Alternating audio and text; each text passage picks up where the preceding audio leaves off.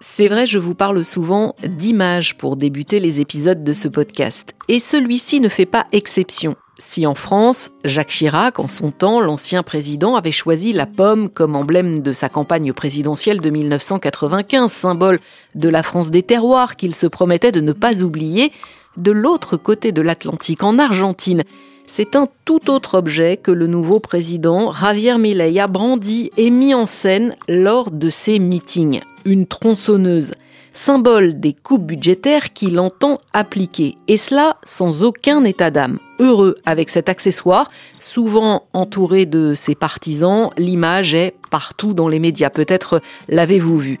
Sa victoire est-elle une bonne ou une mauvaise nouvelle pour le pays? Théo Conscience, le correspondant de RFI à Buenos Aires, m'attend pour en discuter. les cheveux en bataille, le verbe haut surtout, Javier Milei n'a vraiment pas peur d'être grossier. Il faut bien dire que l'homme détonne dans un paysage politique relativement aseptisé. Cela semble avoir conquis les Argentins qui lui ont accordé leur vote pour le placer vainqueur au soir du 19 novembre avec un peu plus de 55% des voix devant son adversaire et ministre de l'économie Sergio Massa. Lorsque j'ai appelé Théo pour lui demander s'il acceptait de me raconter plus en détail l'ascension de Javier Milei et la soirée qui a vu sa victoire, il m'a donné son accord et il m'a dit le style est atypique entre manga et rockstar. Chaque meeting donne lieu à un véritable show comme celui qui a clos la campagne juste avant le premier tour. L'entrée est digne d'une rockstar. Dans une salle de concert pleine à craquer, Javier Milei fend la foule entouré de ses gardes du corps pour rejoindre la scène. Hola todos D'une voix rauque, il salue un public majoritairement jeune et masculin et lance son cri de ralliement. Viva la Vive la liberté, bordel Entouré de ses principaux soutiens, le favori des sondages s'adresse à ses concurrents à l'élection, Sergio Massa et Patricia Bullrich, qui assurent tous les deux que l'élire président serait pour l'Argentine un saut dans l'inconnu. De quel saut dans l'inconnu me parle-t-il De quoi parle-t-il Les seuls qui vont tomber dans le précipice, ce sont les voleurs de la caste politique. Devant une foule électrisée, Javier Milei le martèle. Il serait le seul à pouvoir en finir avec l'inflation qui bat actuellement des records à plus de 138% annuels. Je vous invite à vous demander quel pays vous voulez pour vos enfants. Le pays de la pauvreté, de l'insécurité, de l'inflation, le pays décadent dans lequel nous vivons depuis des décennies, ou bien le pays de la liberté et de la prospérité. En guise de conclusion, le candidat ultralibéral appelle une dernière fois à aller voter dimanche pour lui donner la victoire au premier tour qu'il pense possible il aura quand même fallu deux tours pour que Javier Milei obtienne la présidence. Bonjour Théo. Bonjour Alexandra. On t'entend dans ce reportage traduire les propos de Javier Milei. Deux mots qui, je crois, sont assez emblématiques du personnage. Il y a liberté et bordel. Alors j'ai retenu aussi, euh, en allant lire un peu euh, des articles sur le net, euh, le mot décadence qu'il prononce dans pas mal de rassemblements. Est-ce qu'au départ, plus qu'un programme, tu dirais que c'est ce vocabulaire qui lui a permis d'attirer l'attention et, de fédérer autour de lui? Oui, c'est ça, parce que euh, même si au début, euh, il y a beaucoup de gens qui le prennent pas vraiment au sérieux, qui le prennent un peu comme un clown, finalement, cette agressivité et, euh, et cette colère a permis que beaucoup de gens s'identifient à lui. Il faut bien comprendre que en Argentine en ce moment, il y a beaucoup d'exaspération parce qu'il y a eu beaucoup de scandales de corruption et que ça fait 12 ans que le pays vit avec une inflation à deux chiffres. En ce moment, c'est même trois chiffres, 142%. Donc il y a cette exaspération et les Argentins, quand ils ont vu arriver Javier Milei, comme ça, en train de, crier et d'insulter tout le monde, ils se sont dit ah bah en fait il est comme moi, il est en colère et surtout il parle comme moi. Les Argentins sont les gens qui ont parfois un peu le, verbe haut et donc ils se sont reconnus en lui et c'est assez important parce que ça va aussi avec tout le discours anti-système contre la caste politique de Javier Milei. Voilà, lui n'appartient pas à cette caste politique, il est différent. Et c'est quelque chose qui s'est pas mal vu euh, au moment du débat d'entre-deux tours puisque pendant le débat, euh, il a perdu son sang-froid, il s'est énervé contre Sergio Massa, qui était le candidat péroniste à, la présidentielle. Et le lendemain euh, de ce débat, tout, enfin, beaucoup d'observateurs et de journalistes et de gens analysaient ce débat euh, en disant Ah bah voilà, Sergio Massa a gagné le débat puisqu'il a réussi à faire sortir Javier Milei de ses gonds. Et en fait, force est de constater que beaucoup d'électeurs n'ont pas du tout eu cette lecture. Eux, ce qu'ils ont vu, c'est un politique avec un discours aseptisé et un Javier Milei bah, beaucoup plus authentique en fait. Son arrivée sur la scène politique, finalement, elle est assez récente. Alors Javier Milei s'est lancé en politique fin 2020. En fait, il est arrivé à peu près au moment où moi je me suis euh, installé en tant que correspondant euh, en Argentine. Ça m'a permis de voir toute cette montée en, puissance de ce qui au début était un peu un épiphénomène et puis euh, finalement il va être le, prochain président de l'Argentine. Moi, quand je suis arrivé, c'était encore la pandémie et c'est assez important parce que la pandémie et le confinement ont marqué un avant et un après pour Javier Milei. Avant, c'était un économiste qui était invité sur les plateaux de télé où déjà il s'énervait, il insultait un peu tout le monde et il critiquait euh, l'État, cet État monstrueux qui s'immisce dans la vie des gens, cet État totalitaire. Et puis en fait, la pandémie et le confinement, parce que le confinement à Buenos Aires a duré huit mois, c'est un des plus longs confinements du monde. Et donc ce confinement a donné quelque chose de très réel et de très concret à ce que disait Javier Milei. D'un jour à l'autre, les gens ont vu que oui, l'État t'empêche de sortir de chez toi, même si c'est pour ton bien, il t'empêche d'aller travailler, il t'empêche de faire ceci, cela. Et donc euh, voilà, Javier Milei, il surfe aussi un peu sur ça au moment où il se lance en politique. Il se présente comme député, il est élu député en novembre 2021. Déjà là, il surprend énormément parce qu'il fait de très bons scores dans les quartiers populaires euh, de Buenos Aires auprès de populations dont on ne pensait pas qu'elles allaient accrocher à son discours ultralibéral. Et une fois député, une de ses premières euh, mesures emblématiques, c'est qu'il décide que chaque mois, il donnera son salaire de député par tirage au sort à quelqu'un. Et donc chaque mois, il y a des centaines de milliers de personnes qui s'inscrivent en ligne pour participer au tirage au sort et gagner le salaire de Javier Milei. Il continue sur ce registre et finalement, euh, il se lance euh, à la présidentielle. Et là arrivent les, les primaires obligatoires. Les primaires obligatoires en Argentine, c'est assez particulier parce que tous les partis doivent participer et tous les gens doivent aller voter. Donc en fait, c'est comme un sondage grandeur nature à un mois du premier tour. Les gens ont conscience que Javier Milei est un acteur politique important de cette présidentielle, mais on se demande un peu, en fait, à qui est-ce qu'il va voler des voix? Est-ce qu'il va siphonner euh, les voix de la coalition péroniste au pouvoir, donc euh, plutôt marqué à gauche parce qu'il arrive à parler aux classes populaires, ou est-ce qu'il va au contraire aller prendre les voix de la coalition d'opposition de droite parce que son discours libéral euh, est un peu en concurrence avec eux? Arrive le soir des primaires, et là, à la surprise générale, il arrive en tête. Et ça, c'est le premier choc pour l'Argentine. Euh, il fait 10 points de plus que ce que lui prédisaient euh, les sondages.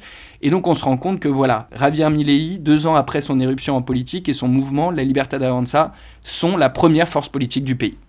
Avec donc, alors ça peut paraître euh, bizarre, ce discours vindicatif, mais qui s'est adouci pendant sa campagne.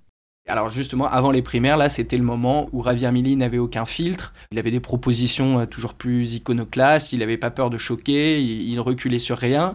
Il arrive en tête aux primaires, là, il commence à se dire, en fait, c'est possible, je peux devenir président. Et en fait, c'est après le premier tour. Le premier tour, il arrive en seconde position euh, derrière Sergio Massa, le, candidat péroniste. Et là, il s'allie avec la droite traditionnelle. Et à partir de ce moment-là, il modère un peu son discours pour essayer tout simplement de, se rapprocher de la présidence. Et depuis qu'il a été élu, il revient à la charge avec euh, tout un, tas de propositions qu'il avait fait il y a longtemps, qu'il avait un peu mis sous le tapis et qui maintenant euh, bah voilà, sont de nouveau d'actualité. Le soir du 19 novembre, euh, le soir de la victoire, les médias avaient anticipé ou pas? Est-ce que euh, tout le monde avait choisi d'être euh, présent à son QG de campagne? Oui, moi quand j'arrive à son QG de campagne dimanche soir, tous les médias, enfin tous les médias argentins sont là, mais de toute façon ils sont à tous les QG et tous les médias internationaux sont là aussi. Mais à ce moment-là, tout le monde s'attend à une élection très serrée. Donc ce qu'on se dit aussi entre confrères, c'est en fonction de ce qui se passe, si le vent tourne en faveur de Sergio Massa, il sera encore temps euh, d'aller à son QG de campagne et euh, de le courir de là-bas. Finalement, on a su très tôt euh, que c'est Javier Milei qui avait gagné et par une marge assez écrasante. Et donc en fait, moi, c'est la seule fois où j'ai choisi directement le bon QG de campagne. Puisque avant les primaires, bah, personne s'attendait à ce qu'il gagne. Donc moi, j'étais allé au QG de l'opposition de droite et euh, j'ai sauté dans un taxi pour aller à celui de Javier Milei parce que c'était là qu'était l'info ce soir-là.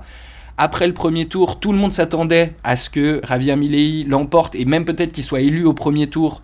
Donc moi j'étais allé à son QG.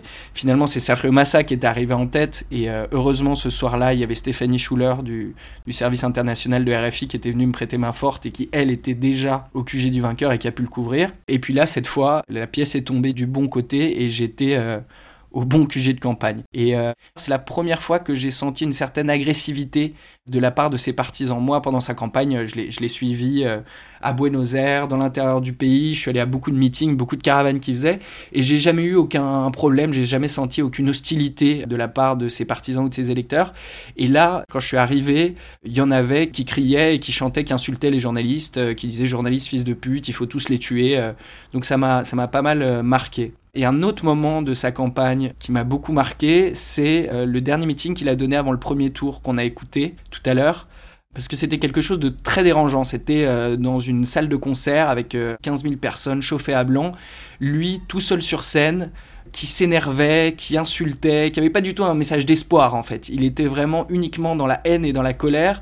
Et en face, il y avait euh, ce, public qui reprenait euh, ses slogans euh, de manière un peu, un peu fanatisée. Et ça m'a pas mal dérangé. Quand je suis rentré chez moi, j'étais, vraiment remué et j'ai dit aux, personnes qui étaient là, je, ne sais pas vraiment comment je vais faire pour pouvoir travailler ce soir, pour pouvoir envoyer ce reportage de manière la plus professionnelle possible parce que je me suis dit euh, que en France c'est le cas, mais en Argentine encore plus, on utilise le terme facho ou fascisme de manière assez galvaudée euh, pour parler euh, de l'extrême droite ou de la droite. Et ce soir-là, après avoir vu tout ça, je me suis dit, à force d'utiliser ce terme à tort et à travers, est-ce que on reconnaît un début de fascisme quand on l'a sous les yeux ou non? Bon, on ne se lancera pas dans le débat maintenant. Théo, qui le porte au pouvoir? Des jeunes, des hommes, des femmes? Son noyau dur d'électeurs, ceux qui ont voté pour lui au premier tour, donc environ 30% de la population, c'est majoritairement des jeunes garçons et de classe moyenne, voire de classe populaire. Il y a une figure euh, assez intéressante, on va dire un, profil qui en est venu à incarner un peu euh, l'électeur de Javier Milei, même si ça reste assez réducteur, parce que ça va bien au-delà de ça, c'est euh, ce qu'on appelle en Argentine le rapi libertarien. Rapi, ce sont ces livreurs à, à vélo comme Uber Eats ou Deliveroo en France, qui travaillent à leur compte, qui sont jeunes et qui vote pour Javier Milei parce qu'en fait, il se retrouve dans ce discours de il ne faut rien attendre de l'État. Si je m'en sors, c'est grâce à mon effort personnel. Et cette jeunesse masculine qui vote pour lui, il y en a aussi une bonne partie qui est une jeunesse qui a un peu des insécurités face à l'ampleur qui a pris le mouvement féministe en Argentine ces dernières années. Depuis 2015, le début du mouvement Ni qui était un mouvement euh, dirigé contre les violences euh, faites aux femmes, il y a eu un gros mouvement social et populaire avec des, manifestations, euh, voilà, les femmes qui descendaient dans la rue, et ce mouvement a culminé en 2020 avec le vote du droit à l'avortement. Et en fait, il y a beaucoup de jeunes hommes qui se sont sentis un peu mise en danger euh, face euh, voilà, à ces, à, ces, femmes qui enfin sortaient dans la rue et affirmaient leurs droits. Et Javier Milei, sur le féminisme, il a un discours quand même euh, qui est très antiféministe. Il veut supprimer le ministère de la femme, des femmes, des genres et, et des diversités. Il veut revenir sur le droit à l'avortement. Il nie l'existence de l'inégalité salariale. Pour lui, ça n'existe pas. Et voilà, tout ce discours, ça a aussi parlé à cette euh, jeunesse masculine euh, qui avait un peu euh, l'impression d'être dépossédée ou en tout cas d'être reléguée face au, mouvement féministe. Et de ce point de vue-là, c'est assez intéressant de voir aussi que pendant sa campagne, toutes les positions de Javier Milei sur les questions de genre généraient beaucoup de rejet chez les femmes. dans les enquêtes d'opinion, il y avait 70% des femmes qui disaient qu'elles n'étaient pas d'accord avec ses positions.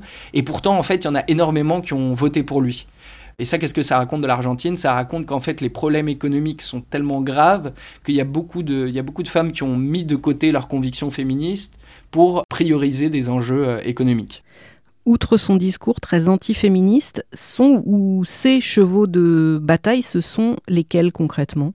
Son grand cheval de bataille, c'est sa croisade contre l'État et contre l'État-providence. Lui, il le dit lui-même, il est l'ennemi autoproclamé de la justice sociale. Il considère que c'est une aberration. En Argentine, il y a euh, une phrase d'Eva Perón, qui était la femme du général Perón, qui est le grand personnage politique du XXe siècle en Argentine. Et Eva Perón avait eu cette phrase qui disait que de chaque nécessité naît un droit. Ben voilà, ça c'est tout ce que Milley déteste. Il considère que les nécessités sont infinies, donc l'État ne peut pas répondre aux nécessités de toutes les personnes. Donc pour lui, l'État c'est le problème, pas la solution. Donc il veut réduire l'État à sa portion congrue, il veut que l'État intervienne dans le moins de domaines possible de la société et laisser le marché tout régler. Là, ça fait trois jours au moment où l'on enregistre euh, qu'il a été élu. L'ambiance, elle est comment avec euh, ce discours que, tu me décris? J'ai tendance à dire que, euh, peut-être de manière assez surprenante, la vie continue. Souvent après les élections en Argentine, c'est ce qui s'était passé euh, après le premier tour et lors de la dernière présidentielle. Le cours du peso s'effondre et donc euh, le, dollar s'envole et ça pose énormément de problèmes parce que les magasins ne peuvent pas ouvrir parce qu'ils ne savent pas à quel prix vendre leurs produits parce qu'ils savent pas s'ils le vendent à ce prix-là, s'ils pourront reconstituer de leur stock. Donc euh, les magasins n'ouvrent pas et, et voilà. Aujourd'hui, c'est pas ce qu'on a vu. Moi, dans le quartier euh, où je vis à Chacarita, c'est Sergio Massa, le candidat péroniste, qui a gagné. Donc, euh, il y a une ambiance assez morose, avec beaucoup de gens qui sont quand même très inquiets de ce à quoi va ressembler euh, l'Argentine des quatre prochaines années. Mais il ne faut pas oublier que voilà, c'est très localisé dans ce quartier-là, que Javier Milei dimanche a gagné avec 56% des voix, donc une victoire sans appel. Donc il y a quand même toute une partie de la population qui célèbre. Alors je n'irai pas jusqu'à parler d'euphorie, puisque pendant toute la campagne, euh, il y, a plusieurs Argentins qui m'ont fait cette comparaison pour me dire euh, le choix qu'ils avaient à faire au second tour. Ils me disaient c'est comme si euh, vous étiez dans un immeuble en feu, votre appartement est en train de brûler, vous pouvez choisir de rester dans l'appartement qui brûle, en espérant peut-être que les pompiers arrivent, ou alors sauter par la fenêtre. Donc là, l'Argentine a sauté par la fenêtre, ne sait pas exactement comment elle va retomber. Et Javier Milei aussi, lui, le dit, il va mettre en place un plan d'austérité. Les prochains mois vont être difficiles. Donc, il y a un climat d'euphorie parce qu'il a gagné, mais il y a aussi euh, un peu d'appréhension, même chez les gens qui ont voté pour lui, sur ce euh, à quoi vont ressembler les prochains mois. Théo, l'exubérance euh, dont on parlait au début de cet épisode, certaines décisions que l'on a évoquées, je pense notamment à l'avortement, font que beaucoup le comparent à Donald Trump, l'ex-président américain. Est-ce que, selon toi, la comparaison, elle tient vraiment la route? Alors il y a des différences avec Trump, mais je trouve que la comparaison est intéressante déjà parce qu'elle permet de comprendre le profil de Javier Milei, ce, personnage médiatique qui s'est lancé en politique, et puis surtout parce que Javier Milei revendique son admiration pour Trump et il s'inspire de lui. Dimanche soir, euh, son discours de victoire une fois qu'il a gagné, il monte sur une scène qui reprend euh, tous les codes visuels euh, de la présidence américaine avec un logo qui rappelle celui de la présidence américaine, deux drapeaux à droite et à gauche, il parle euh, des pères fondateurs de l'Argentine, de rendre sa grandeur à l'Argentine, donc plein de marqueurs du Trumpisme euh, finalement la comparaison avec Trump, elle tient de ce point de vue-là. Après, il y a quand même un certain nombre de, différences qui tiennent notamment au fait que Trump a pris beaucoup de mesures protectionnistes quand il était président des États-Unis. A priori, ça va pas du tout être le cas avec Javier Milei. Et aussi que Javier Milei est une personne très idéologisée et très habitée par ses idées ultralibérales, ce qui, je pense, n'est pas le cas de Trump, qui était beaucoup plus pragmatique, pour le dire comme ça. Être président, c'est une chose, pouvoir euh, faire passer des lois, c'en est une autre. Euh, comment ça se passe à ce niveau-là? Est-ce qu'il va avoir le soutien du Parlement ou pas? Ah bah ça c'est la grande question, la marge de manœuvre euh, qu'il va avoir pour gouverner. Javier Milei, son parti politique là a 39 ou 40 députés à la Chambre des députés et une poignée de sénateurs. Donc il n'a pas du tout de majorité pour gouverner. Peut-être qu'il va s'allier avec la droite traditionnelle qui avait appelé à le soutenir au second tour si jamais il s'allie avec eux, il y a de fortes chances pour qu'ils essaient de modérer un peu ces propositions. Mais il y a quelque chose en fait qui inquiète beaucoup en Argentine, ou en tout cas toute une partie de la population, c'est que Javier Milei a un programme qu'il a l'intention de faire appliquer, il n'a pas de majorité au Congrès, et il y a beaucoup de gens qui disent en fait la seule manière qu'il a de faire appliquer son programme, c'est par la répression. Lui, il a déjà dit qu'il n'aurait aucun problème à réprimer les mouvements sociaux et les manifestations, et ce qui inquiète d'autant plus, c'est que sa vice-présidente, Victoria Vicharuel, est une personne qui a consacré sa vie à relativiser les crimes de la dictature militaire. La dictature militaire en Argentine, c'est entre 1976 et 1983 un plan systématique de disparition forcée des opposants qui a fait disparaître plus de 30 000 personnes. Et Victoria Vicharuel, elle, le combat de sa vie, c'est de dire non, mais il faut comprendre que c'était une époque où il y avait du terrorisme d'extrême gauche, la réponse de la dictature était euh, sinon justifiée, au moins proportionnée à ce risque qui planait sur l'Argentine. Donc cette vice-présidente Victoria Vicharuel, Javier Milei a déjà dit qu'elle allait être en charge euh, de tout ce qui est sécurité et défense dans son gouvernement. Donc j'en reviens à cette inquiétude euh, des gens qui disent il ne peut pas faire appliquer son programme autrement que par la répression, et il a à ses côtés, peut-être pas une professionnelle de la répression, mais quelqu'un qui revendique une époque où la répression était la manière de gouverner. Théo, la prochaine étape, ce sera euh, l'arrivée, l'investiture à la Casa Rosada, c'est comme ça qu'on appelle le palais présidentiel argentin, ce sera le 10 décembre. Est-ce qu'on sait déjà ce qui est prévu, comment ça va se passer? Est-ce qu'on s'attend à un énorme show? Alors c'est un événement qui est quand même assez institutionnel, donc euh, normalement ça devrait se passer comme toujours. On sait que euh, Javier Milei et euh, le président sortant Alberto Fernandez vont apparaître au balcon de la Casa Rosada et qui vont saluer la foule depuis là. La question en fait c'est ce qui va se passer le 11 décembre, le lendemain. Et là Javier Milei a déjà dit que dès le 11 décembre il allait mettre en place son plan tronçonneuse. Son plan tronçonneuse c'est celui qui consiste à réduire drastiquement les dépenses sociales et les dépenses publiques pour éliminer le déficit fiscal et c'est sa promesse, éliminer l'inflation. Merci beaucoup Théo pour ce détour dans Témoins d'actu et bon courage. Merci à toi. Et merci à vous d'avoir écouté cet épisode. Évidemment, si vous voulez suivre euh, cette actualité, rendez-vous sur le site de RFI. Je vous dis à très vite.